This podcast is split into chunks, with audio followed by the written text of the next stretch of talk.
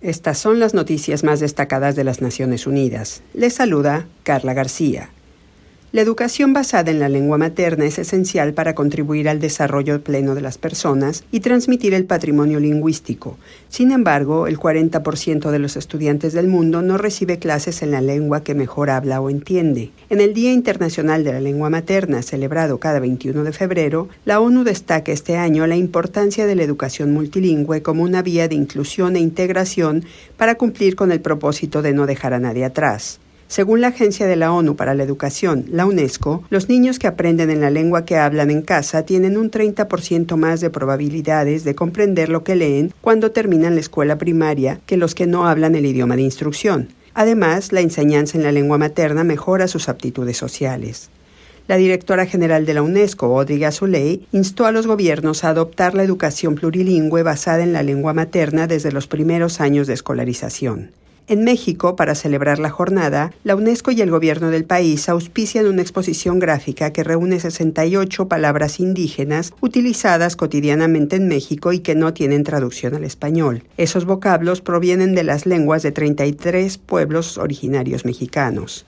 En conjunto con un libro, la exposición itinerante Intraducibles busca celebrar las 68 lenguas originarias con 364 variantes que hablan unos 7 millones de personas en México, un país donde 25 millones de habitantes se reconocen como indígenas. El alto comisionado de las Naciones Unidas para los Derechos Humanos deploró este martes el costo humano de la guerra en Ucrania, que ha dejado al menos 8.000 civiles muertos y más de 13.000 heridos en un año, además de las vidas perdidas antes en el conflicto en el este del país. En un comunicado, Volker Turk consideró que esas cifras develan cuánto ha sufrido la gente a partir del 24 de febrero del año pasado, cuando empezó la guerra.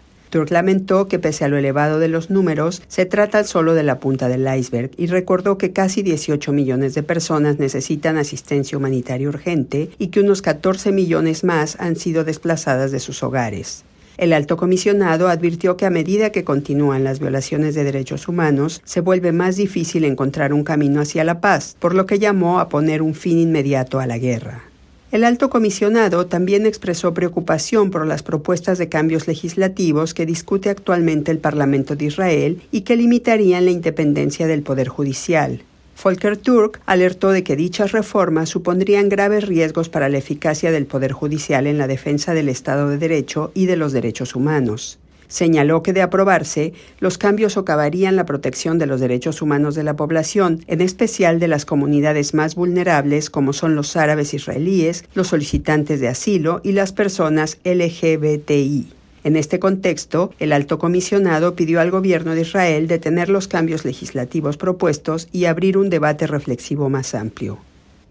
En España, un grupo de expertos de la ONU en Derechos Humanos encomió la adopción de una nueva legislación integral feminista contra la discriminación que asegura y facilite el acceso a los derechos sexuales y reproductivos en el país. Las medidas legislativas garantizan el acceso al aborto seguro en centros estatales de salud, eliminan los denominados procesos de reflexión impuestos arbitrariamente a las mujeres y garantizan el acceso de todas las mujeres a las técnicas de reproducción asistida, también hacen de España el primer país europeo en introducir legislativamente el permiso menstrual.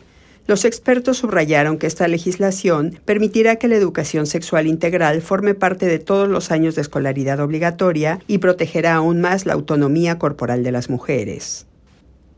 Y hasta aquí las noticias más destacadas de las Naciones Unidas. Les habló Carla García.